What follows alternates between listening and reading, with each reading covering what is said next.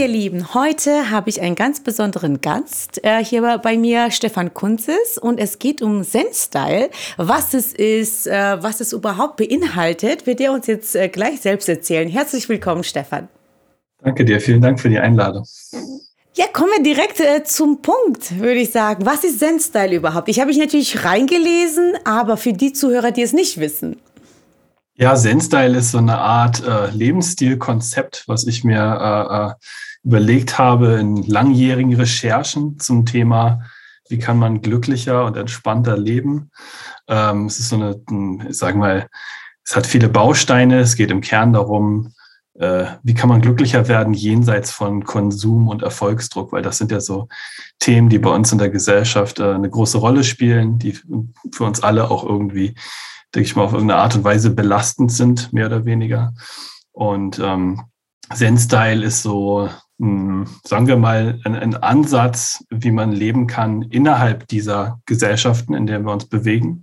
Also nicht auszusteigen äh, aus allem und trotzdem äh, so ein bisschen diese, diesen Konsum- und Erfolgsdruck hinter sich zu lassen.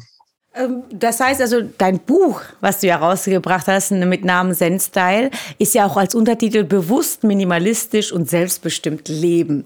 Ich denke, das sind so die Teilbereiche, was, worauf du eingehst.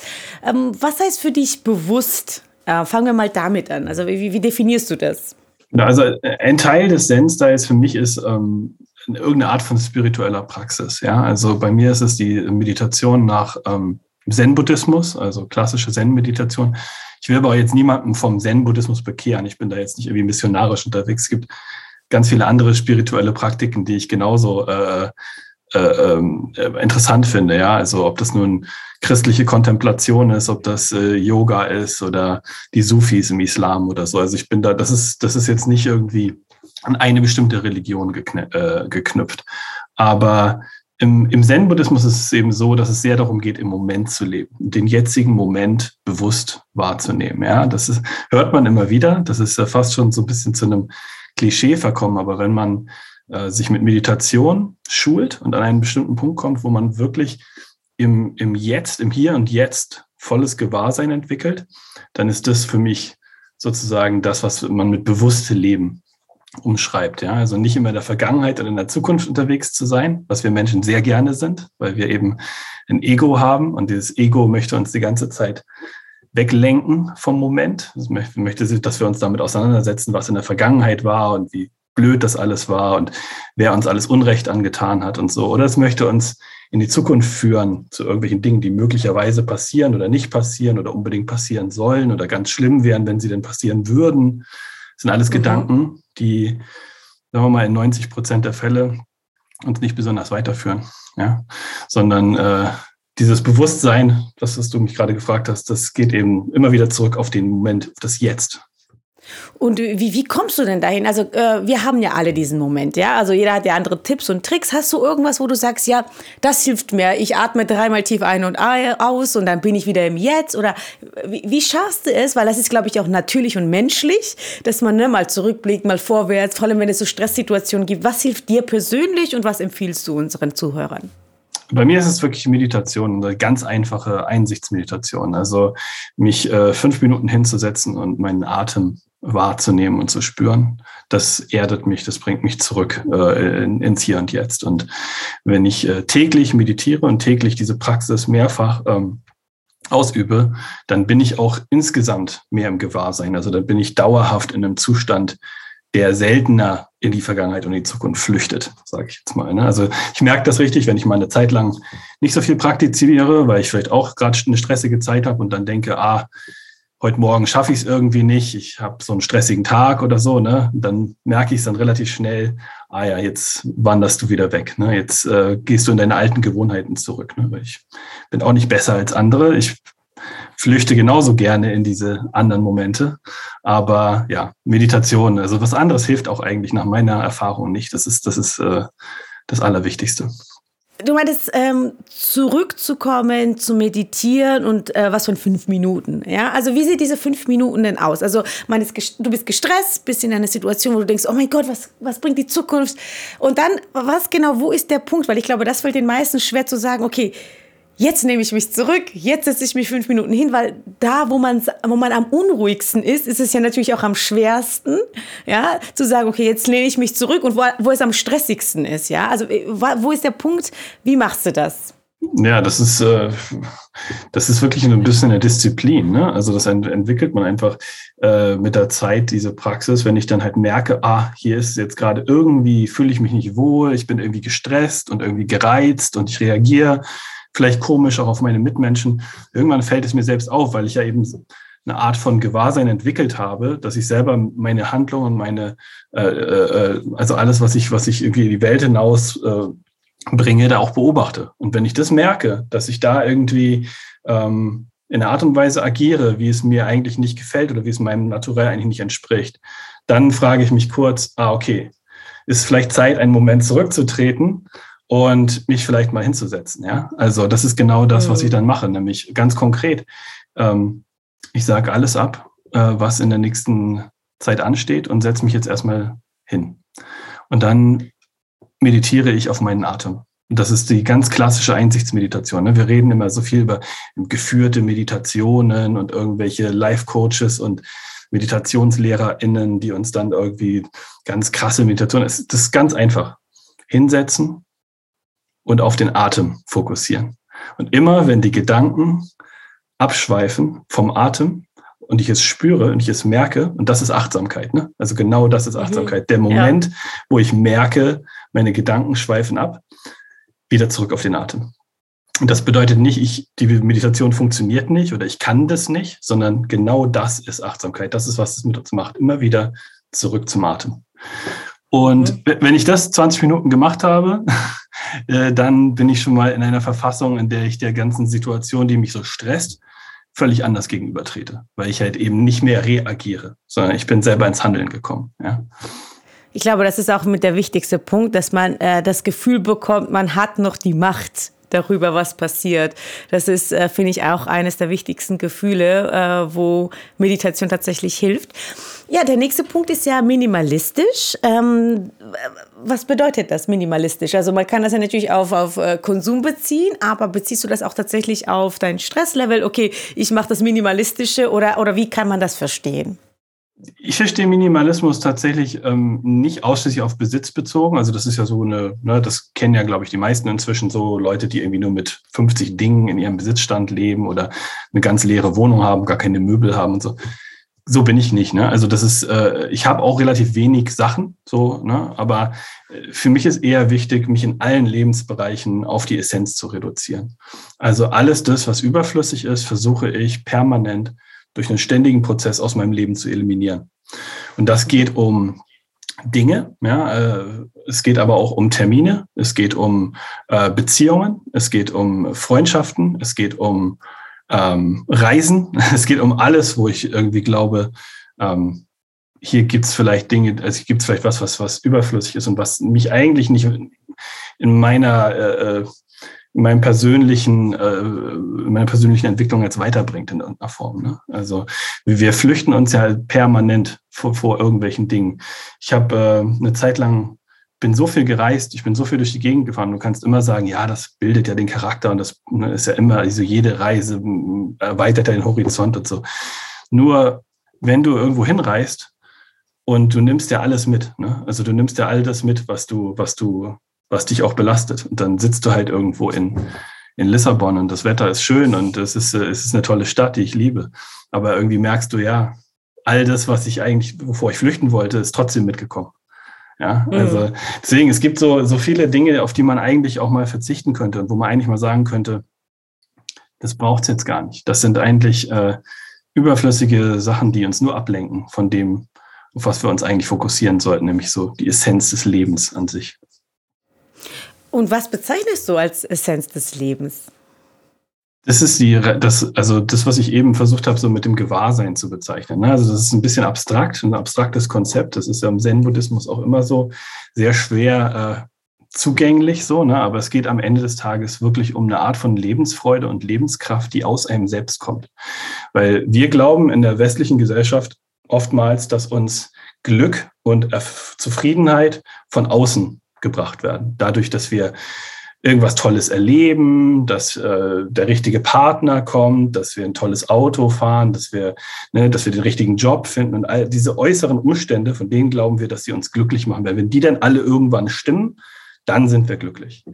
Und das ist ein Trugschluss, meines Erachtens. Und das glauben eben auch äh, Philosophen und Zen-Mönche äh, seit Tausenden von Jahren, dass das ein Trugschluss ist und dass die eigentliche Lebensfreude und Lebenskraft nur aus uns selbst herauskommen kann. Ganz originär.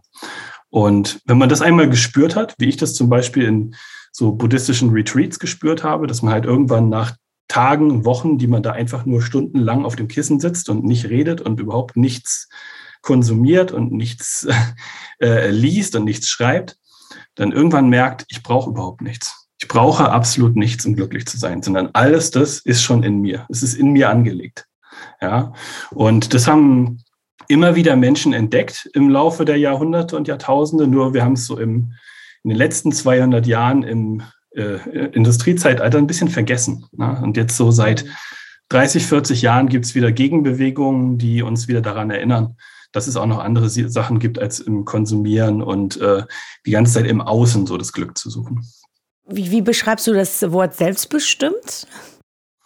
Selbstbestimmt ist für mich so eine, ähm, eine Umschreibung dafür, dass ich, also wir sind ja alle konditioniert, ne? wir, wir wachsen auf in einer Gesellschaft und in einer Familie und in bestimmten Kontexten. Das heißt, wir sind konditioniert durch die Werte, die um uns herum und uns vermittelt werden. Ja?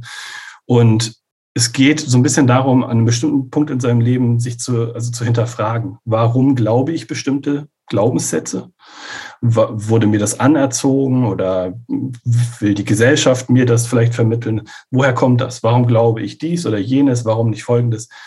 Und Selbstbestimmung ist für mich so ein Stück weit, sich davon auch lösen zu können und sich von diesen Geschichten auch lösen zu können, die da dranhängen. Ne? Also es gibt ja so Menschen, die sich immer wieder die gleichen Geschichten erzählen und dadurch so eine selbsterfüllende Prophezeiung auch äh, entsteht. Ne? Wenn du dir selber sagst, dass du bist halt einfach ein Mensch, der nicht beruflich erfolgreich wird, dann wirst du auch nicht beruflich erfolgreich. So, ne? Ähm, sich von diesen Geschichten abzulösen, kann teilweise schmerzhaft sein, weil diese Geschichten auch identitätsstiftend sind.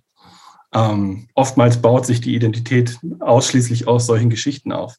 Und Selbstbestimmung wäre der Moment, wenn du es schaffst, dich davon abzulösen und quasi deinen eigenen Weg zu gehen. Wirklich zu finden, was ist dir wirklich wichtig, was sind deine Werte und was möchtest du, wie möchtest du dein Leben gestalten, wie möchtest du leben. Ich finde das ein bisschen schwierig. Also bei, bei dem Thema äh, ist ja ein Mindset-Podcast, damit beschäftige ich und wir uns natürlich extrem viel und hatten sehr, sehr viele tolle Experten-Talks. Ähm, die Frage ist halt immer dieses Selbstbestimmte, natürlich bewusst zu wissen, okay, das ist meine Einstellung, aber sehr, sehr vieles, also fast alles ist ja irgendwie geprägt von außen. Wie, wie kann man das schaffen, dass man sagt, okay, äh, jetzt ziehe ich mich zurück, komplett, ja, und äh, lebe selbstbestimmtes Leben. Woran glaubt man denn? Was, also ich meine, letzten Endes die guten Werte, die wir als gut bezeichnen, sind ja auch nur gesellschaftlich vorbestimmt. Ne? Also man, zum Beispiel Ehrlichkeit. Ich bin ein ehrlicher Mensch. Ähm, das heißt, es wird ja auch irgendwo von der Gesellschaft erwartet für einen guten Menschen. Also das ist auch von außen definiert. Ja, letzten Endes. Und genau, und wo, wo fängt man, ne, da ist so die schmale Grenze, was ist tatsächlich selbstbestimmt und was ist tatsächlich trotzdem irgendwie orientiert an anderen.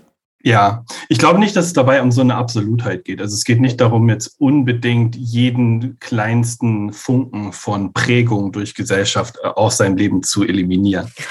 ja, es geht darum, bei den großen Lebensthemen und den großen Glaubenssätzen, die uns vielleicht auch im Weg stehen bei vielen Dingen, da mal so ranzugehen und zu hinterfragen, woher kommt das eigentlich? Warum glaube ich das eigentlich? Und warum passiert mir immer das? Und da dann vielleicht mal so ein bisschen mit Achtsamkeit eben ranzugehen und zu schauen, wo habe ich das gelernt oder warum ist es so, dass ich immer wieder in dieselben Situationen komme und dann vielleicht mal neue Lösungen probieren. Ne? Ich glaube nicht, dass man sich, also ne, wenn man kein Eremit ist, der irgendwo auf dem Berg einsam lebt, dann wirst du natürlich dich nie von den äh, Einflüssen Absolut. anderer Menschen in der Gesellschaft äh, entziehen können. Das ist auch überhaupt nicht das Ziel. Ne? Hm. Vielleicht noch zwei Sätze zu dem Thema der, der Werte, die du, das du gerade angesprochen hast sowas äh, wie Ehrlichkeit oder so.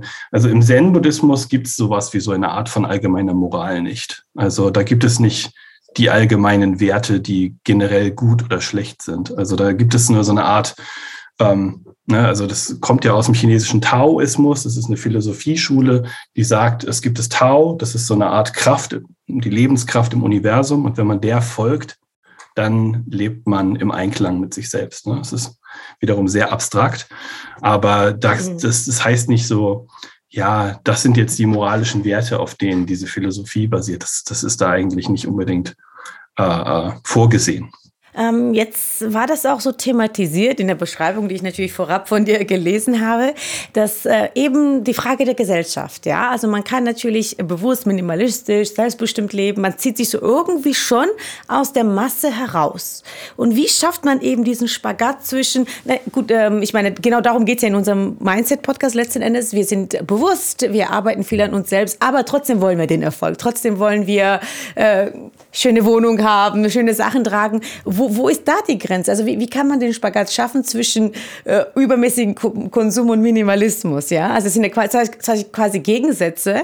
Und wie schafft man das, bewusst zu leben, aber trotzdem zur Gesellschaft zu gehören?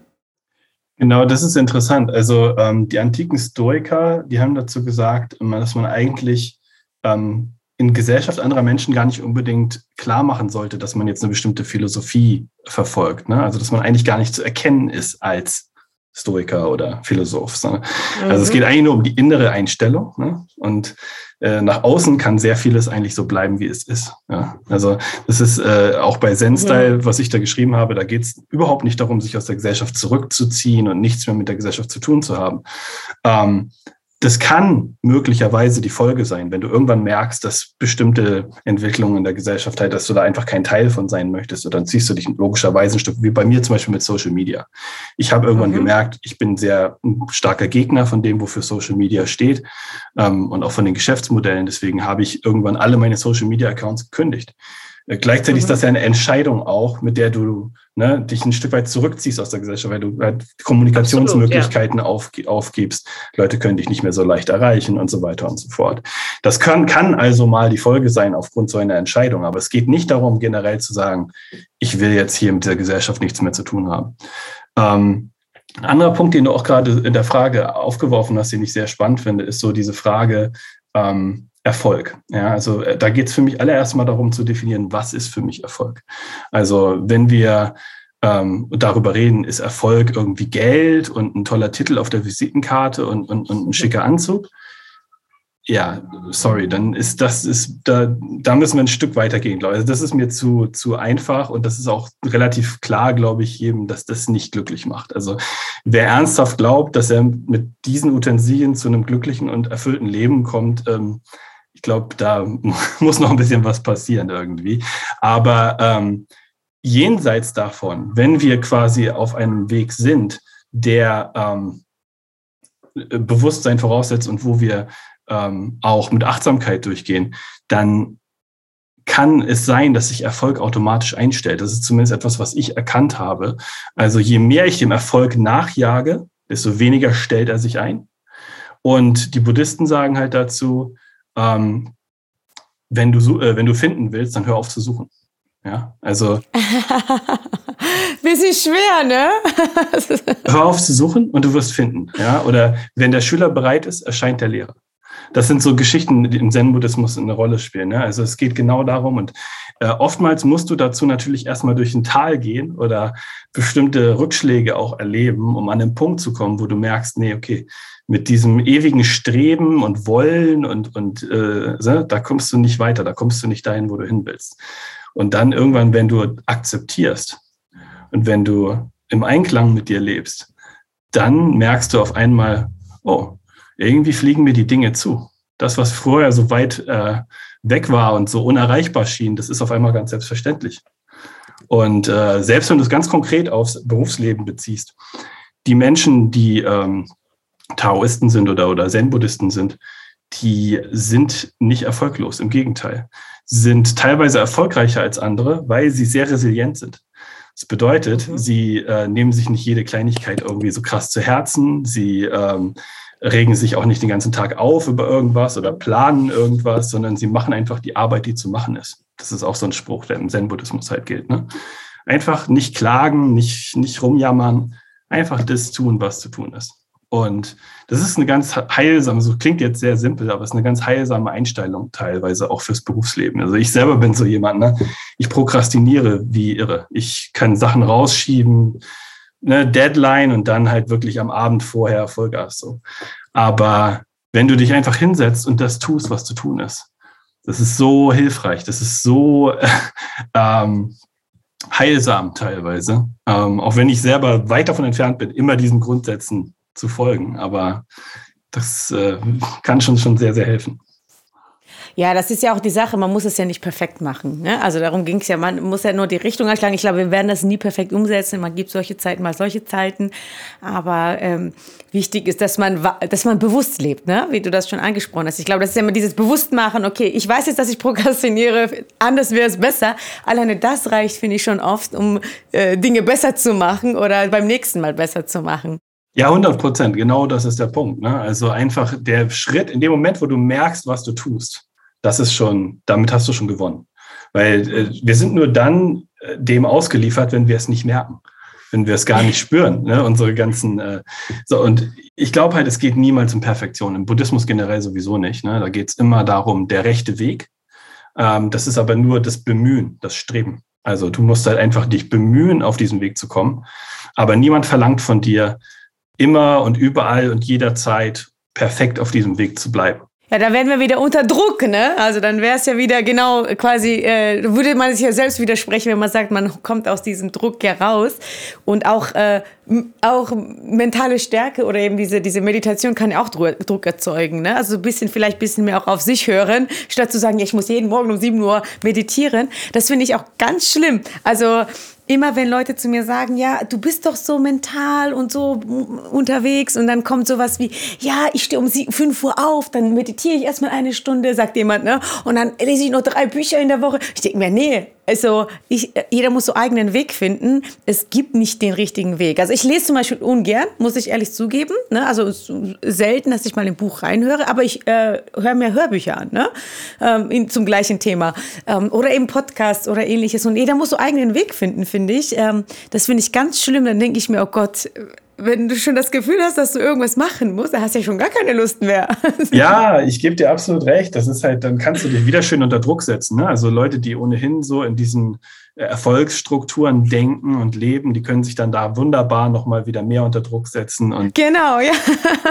herrlich. Ich kann, ich, ich muss um vier Uhr morgens meine Routinen beginnen und dann muss dies schon passiert sein und so weiter. Und genau darum geht es ja halt nicht. Ne? Es, es, gibt so, weil in unserer Gesellschaft etwas, das bezeichnet der Soziologe Hartmut Rosa als die Rhetorik des Müssens. Und das finde ich ganz treffend. Ja. Wir, wir, müssen ja alle permanent irgendwas. Ne?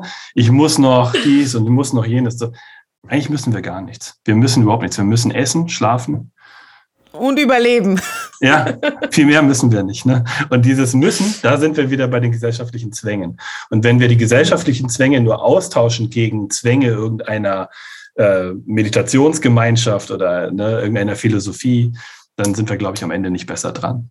Absolut, ja, da, da bin ich total der gleichen Meinung. Das wollte ich jetzt auch nochmal so ein bisschen betonen, weil man merkt das immer wieder, dass auch jetzt werde ich der beste Meditator, so quasi, das, das geht ja genau der, der gleiche Mindset, geht aber halt nur in Spiritualität über heutzutage. Oh ja, ganz oft sehe ich das auch. Auch in Retreats habe ich das oft erlebt und mit, mit äh, Meistern und Meisterinnen auch oft besprochen. Und bin auch selber nicht ganz frei von, ne? wenn man dann so ein tolles Erlebnis in der Meditation hatte, ganz äh, äh, erleuchtet äh, sich gefühlt hat und dann will man das schnell wieder erreichen. Ne? Dann hat man wieder so, ah ja, jetzt mache ich wieder Meditation, um etwas zu erreichen. Na, dann bin ich wieder, mhm. dann bist du eigentlich schon auf einem völlig falschen Weg, so, ne? weil Meditation machst du nicht, um etwas zu erreichen, sondern du machst es einfach. Und es hat tatsächlich positive und Auswirkungen. Und das, was für ein Gefühl kommt, kommt dann oder das, was du sehen sollst, wirst du in dem Moment dann halt sehen oder erkennen.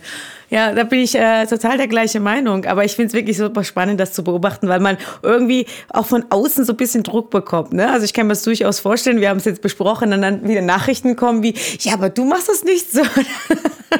das ist ein ganz, ganz spannendes Thema auch, wenn wir sozusagen selber so ein Signal nach außen in unsere Umwelt geben, wo wir sagen, also ich meditiere jetzt oder ich esse kein Fleisch oder ich mache diese irgendwie ja. so. Das wird in der, äh, in der Soziologie nennen die das, glaube ich, ein Tugendsignal. Ja? Also für unsere Mitmenschen ist das so, oh, der will jetzt irgendwie moralisch sich erheben über uns, ja. Und dann kommt ja. sofort diese Anfeindung so und dann wird sofort immer hinterfragt, ja, aber, ne? Ja. Also wenn jetzt ja. also hm, warum hat denn jetzt aber das, das Tofu die Form von einer Wurst? Und äh, wenn jetzt aber irgendwie keiner mehr Auto fährt, so, äh, äh wo bleiben denn dann die Arbeitsplätze? Also da wird immer so gleich hinterfragt und dann will man halt die Leute sozusagen überführen einer, äh, einer Widersprüchlichkeit oder so. Und nur wenn du wirklich 100 Prozent auf deinem Weg und komplett konsequent bist, dann können sie dir eigentlich nichts anhaben.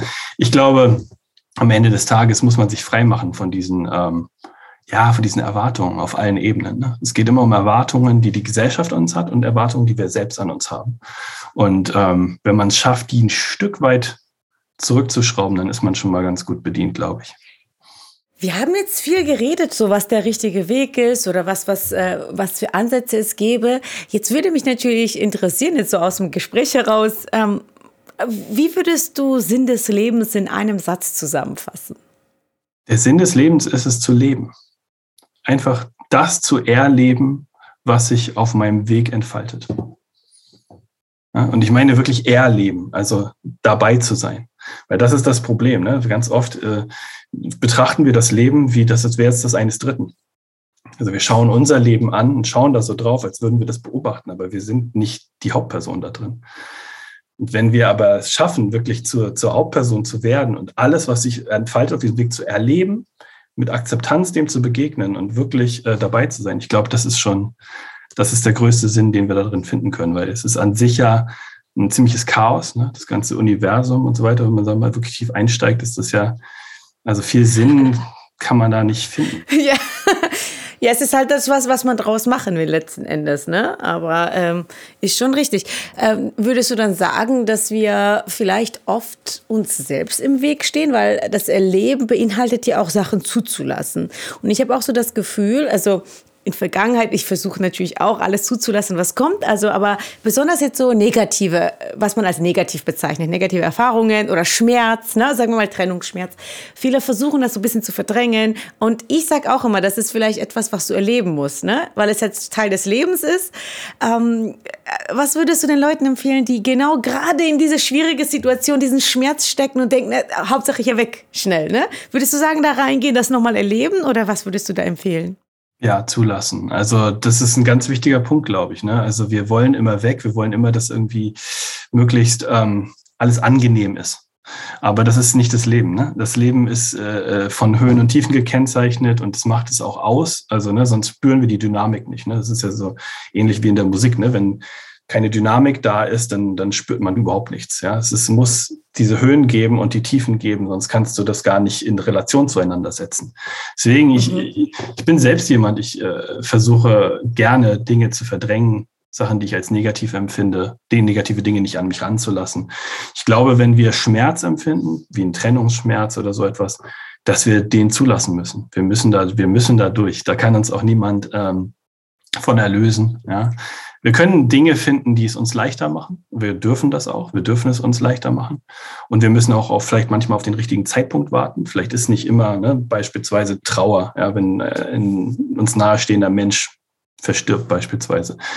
Dann kann uns keiner den richtigen Zeitpunkt für das Trauern nennen und auch keiner sagen, wie lange ich jetzt trauern darf oder so. Ne? Das ist völlig individuell und auch unterschiedlich. Wichtig ist, glaube ich, nur, dass wir uns das selber erlauben, dass wir selber sagen, mhm ich darf jetzt traurig sein und ich darf äh, äh, am Boden zerstört sein. Das ist völlig in Ordnung. Und das ist auch normal.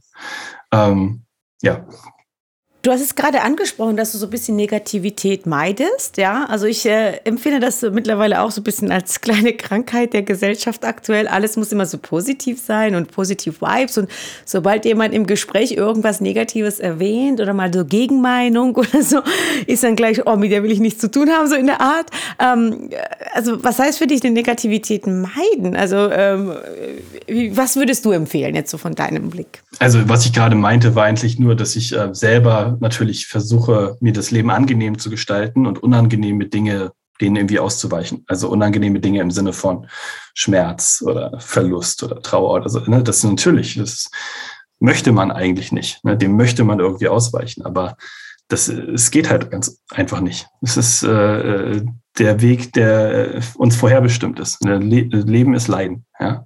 Also ist ja auch Grundsatz des Buddhismus. Von daher, wenn ich da einen Ratschlag geben dürfte, wäre es wirklich, ähm, lasst es zu. Äh, geh da durch und ähm, es gab äh, die Stoiker wieder, ja, also ich komme wieder mit meinen antiken Philosophen, die, die haben halt, ähm, äh, die, die haben halt gesagt, das ultimative Ziel der Lebensführung ist so etwas, so eine Art Ausgeglichenheit zu finden, ne? also so eine Art ähm, wo negative Gedanken gar nicht mehr an dich rankommen, weil sie, also sie kommen gar nicht mehr auf. Es geht nicht darum, sie zu unterdrücken oder sie irgendwie weghaben zu wollen, sondern sie entstehen gar nicht erst. Nur, ich glaube, davon sind wir in unserem Alltag oftmals so weit entfernt, ne, von so einer, von so, so einer fast schon erleuchteten Lebensweise. Ähm, und ich glaube auch persönlich, dass, ähm, ja, dass es nicht unbedingt hilfreich ist, zu versuchen, das immer zu unterdrücken und, und äh, irgendwie weghaben zu wollen. Ja, sehr spannend. Vielen, vielen Dank für die Einblicke. Es ist auch immer schön, mal andere Sichtweisen so mitzubekommen. Und danke, dass ich so genau fragen dürfte und nochmal nachhaken. Ähm, ich hoffe, dass es unseren Zuhörern auch gefallen hat. Ähm, wo kann man dein Buch denn erwerben, wenn man jetzt ein bisschen mehr darüber wissen möchte? Ja, mein Buch Zen Style ist jetzt, glaube ich, überall erhältlich, wo es Bücher gibt. Ähm, erscheint am 20.12. und ähm, ja, Buchhandlung, äh, Online-Buchhandel, wo auch immer. Sollte man eigentlich überall bekommen, digital, auf Papier. Vielen herzlichen Dank für äh, deine Zeit und ja, waren super, super tolle Einblicke. Ich bin gespannt auf das Buch und freue mich schon riesig. Ja, vielen Dank dir und äh, ja, danke für deine Zeit und dein Interesse. Wir bedanken uns bei der Filmagentur Sons of Motion Pictures GmbH für die Unterstützung.